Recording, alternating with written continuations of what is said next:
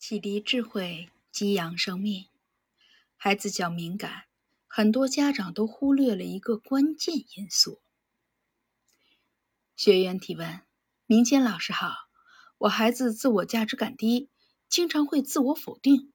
我鼓励他的时候，他总会自我的反驳，嗯，然后表示自己很差劲。实际上，他在老师的眼里是很优秀的孩子，但他比较敏感。天天担心自己做不好会被老师惩罚，老师夸赞他的话他不相信。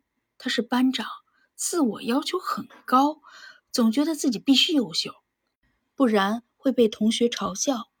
我有提议过让他不要当班长了，但是他拒绝了。老师，面对如此敏感的孩子，我该如何才能协助到他呢？导师答疑：探索问题。或探索我们认为有问题的那个人，永远不如探索自己更有意义、更有价值。孩子往往都是家庭问题的呈现者，孩子是父母生命的延续，更是父母的呈现者。每一个孩子就像父母的镜子，在孩子成长的环境里，特别是在他的家庭环境里，如果爸爸妈妈常常紧张、恐惧、低价值感，那怎么可能培养一个价值感特别高、自信的孩子呢？这不可能。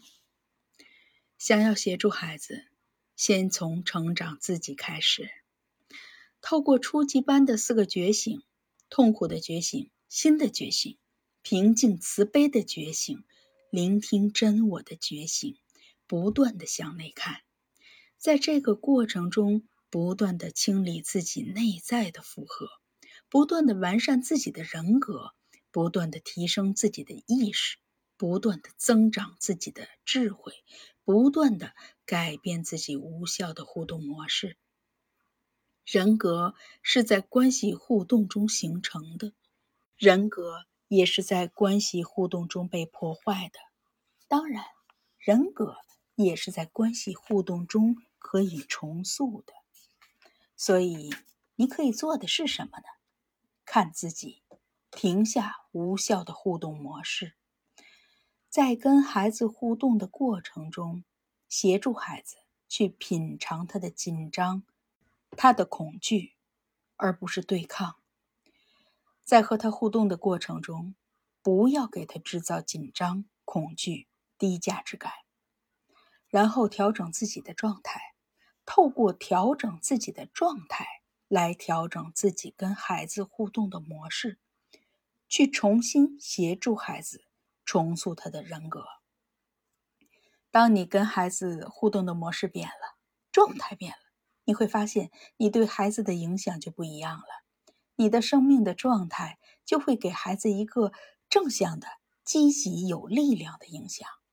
慢慢的，孩子就会更多的经验到满满的安全感，满满的价值感。满满的归属感，满满的力量感，满满的爱的感觉。